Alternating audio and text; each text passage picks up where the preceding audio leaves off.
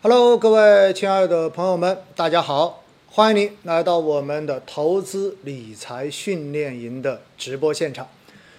其实呢，在过去的这些年，应该说越来越多的朋友已经开始意识到了理财的重要性。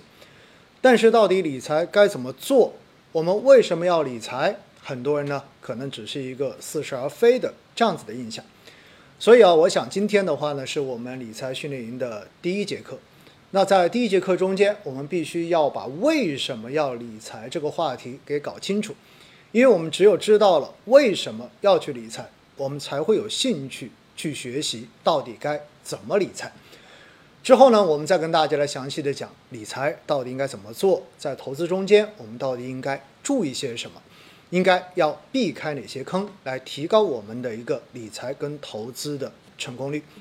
所以呢，今天哈，既然是我们训练营的第一节课，那我们首先还是回到最基本的问题：到底为什么要理财呢？相信哈，每次一说到理财的时候呢，会有很多的朋友经常会说到一句话，叫做“理不理财，财不理理”，对不对？但现实中间，我不知道大家有没有听过这句话的后半段。这句话的后半段叫做什么呢？叫做。如果你乱理财的话，财可能更加不理你，也就意味着理财确实得做，但是呢，理财也必须要做的正确。我们必须用正确的动作去进行理财的操作，这样子才能收获理想中的结果。好了，那到底为什么要理财？其实呢，说到底哈，还是一个全球货币超发的这样的一个大的背景。我们知道呢，现代的货币哈，其实都是信用货币，也就意味着它并不是像曾经的布伦顿森林体系一样，就是纸币后面是有黄金来作为一个价值的背书的，是锚定黄金或者锚定商品的。现在的货币其实都是政府的信用货币，因此呢，在这样的背景之下，我们说各国政府更多的印钱，似乎就成为了一个。推动经济发展，或者说解决经济发展中间各种问题，经常会采用的这样的一个做法。在过去的这几年，我们看到非常明显的就是疫情以来，像美联储是超发了大几万亿的这样子的一个货币。那么这么多的货币发出来，最终导致的结果是什么呢？导致的结果就是通货膨胀会变得特别的厉害。那什么叫通货膨胀呢？大家经常听这个词，对不对？那一般呢，我们可能看数据的时候，我们会看 CPI，叫做消费者价格指数，或者说呢，呃，看其他的一些数据。但是通货膨胀的正常的一个呃理解，就是市场上面流通的货币的数量比实际的需求要更多一些。那如果当你整个社会所生产出来的产品的数量增长的速度跟不上货币发行的速度，那么到最后的结果肯定是一个什么样的结果呢？这个结果就是你每一样东西的价格都会涨价。那反过头来说，也就意味着你所发行的、流通的这个货币本身的价值，它是在下降的。最终体现出来的结果呢，大家所看到的就是什么东西都涨价了，对不对？也就是钱变得越来越不值钱了。那既然钱变得越来越不值钱，我们最终的结果就是要考虑怎么样让我的钱能够保值。而且保值的基础上面还能够增值，这就是为什么要理财非常重要的一个原因。那这里呢，我们也收集了一下数据哈，告诉大家一下哈，就是从两千年到二零二零年这二十年之间的话呢，我们看到的一个总的通货膨胀率是百分之二百零七点八七，哎，这样一个数据。那么复合的年化通货膨胀率呢，大概是百分之五点七八。那复合年化通胀率百分之五点七八的意思是什么？哈，大家可以想想看，因为它中间其实存在着一个复利这样子的概念，也就意味着后一年它的涨幅是在前一年涨幅的基础之上的。所以站在这种角度上面，也就意味着，如果我们仅仅只是要保证我们的钱不贬值的话，那么我们每年的一个复合的年化投资回报率也至少应该在百分之六左右。这样子才能保证我们的这个货币，我们的资产，它至少是不贬值的。那这个时候哈，如果说到这个话题呢，很多人就突然意识到有点不对哈。什么不对呢？因为现实中间有很多人在传统上面就比较错误的理财观，因为他们觉得不需要理财，觉得最安全的方式就是把钱直接留着，我留一手的现金在手里面，或者说我把钱直接存到银行里面去，把这个当成一个比较有效的理财手段，或者说绝大多数人的话呢，可能仅仅只是把银行当成了一个保险柜。那大家可以想象一下，如果你把银行当成保险柜，那么你对于存进银行的钱，你的预期是什么样子的？保险柜的预期就是帮我保证我存进去的东西的安全，对不对？那等我要用的时候呢，我随时可以把它拿出来。这样子的话，这就是保险柜能够起到的作用。所以，如果出于这样子的考虑，把钱存到银行里面，基本上大家可能不会太去关注银行的利息收入，觉得有就算不错了。但实际上，哈，银行的这一个储蓄率，哈，告诉大家一点，呃，我们也找了一下数据，哈。那么从一九九零年，我们看一年期的这一个存款利率，也就是一年期的定期存款利率呢，在九零年的时候呢是百分之十点零八，哇，这个收益率现在看起来真的是很高了，对不对？但是在当时可能大家也不会觉得有什么。然后到了二零。零二年的时候呢，一年期的定期的收益率已经降到只有百分之一点九八，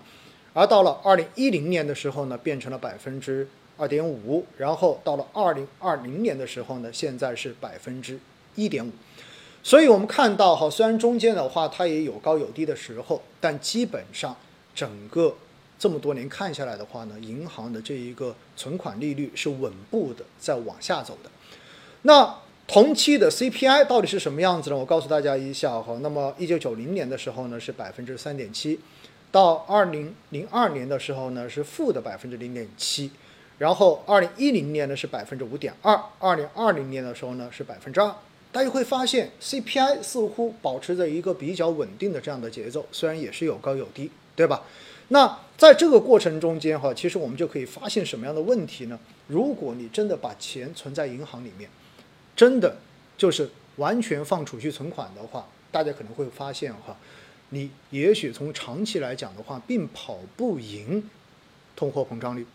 因为刚才在之前我们讲过了，近二十年以来的一个通货膨胀的复合年化是在百分之五点多，对不对？接近百分之六这样的水平。那现在哪怕你是五年期以上的存款，你也拿不到如此高的一个稳定的回报。所以呢，把钱存在银行里面。看上去似乎本金是有保障的，但实际上你的钱是在贬值的，因为银行的这一个储蓄的利率实际上是稳步的在往下走，并且跑不赢 CPI。因此，存银行要不要存？要存，但是银行应该作为什么样子的一个资金的投资渠道呢？应该是一个流动性的这样的一个投资渠道。如果你需要现金的话，那么把钱放在银行肯定是对的。好不好？这是第一个，就是我们的一个误区哈，对于理财。那么第二个误区是什么呢？其实，在过去的这些年呢，我们也发现哈，就是中国最好的投资品种是买房。房子在过去的这几十年，一定是中国最佳的投资品种，大家同意吗？那房子到底涨了多少哈？我们看了一下，比如说近二十年的一个收益率的话呢，深圳应该是非常明显的。那么近二十在十年之内哈，我们看到深圳的，呃，十年之内的一个房价是涨了百分之三百三十四，那么年化涨幅呢在百分之十三这样的一个水平。哎，我们看百分之十三，大家还记得最开始我们说到的那个 CPI 吗？CPI 的话是百分之五点多，对不对？很明显，如果买房的话，确实是可以稳稳的跑赢 CPI，而且每年还有不少的钱赚，确实是这样子哈。然后呢，我们再看一下，到了第三名哈，实际上近二十年的一个收益的话，呃，第二名呢排在第二名的就是从一零年到二零年的一个呃城市的房价涨幅呢是厦门，那么十年的房价涨幅是百分之二百九十三点二，也相当的不错。然后等到了第十名的合肥呢，那么十年的一个房价的涨幅是百分之一百七十三点七。所以从这一点来看的话，大家会觉得买房真的不错哎，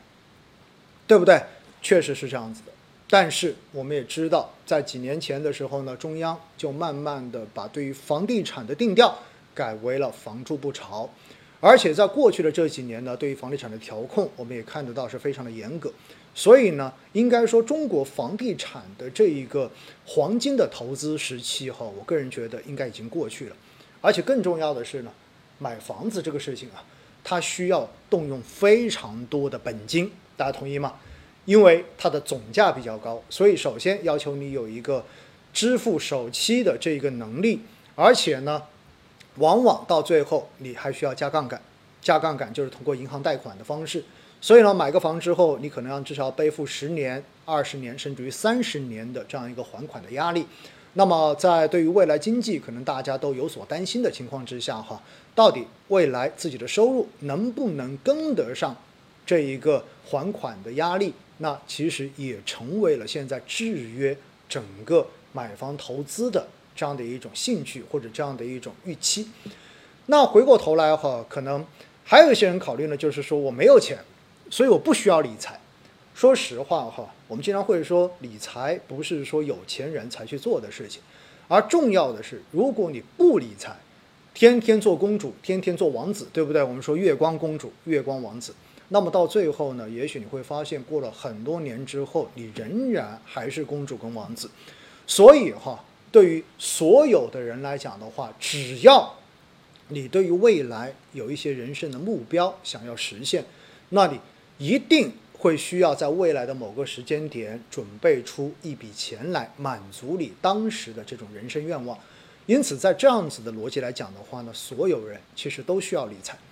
而且的话呢，理财并不是说你要去买股票，你一定要去买房产，也包括你一定要去买基金，其实合理的把你的资金在不同的这样的理财渠道做一个安排，其实都是理财的知识。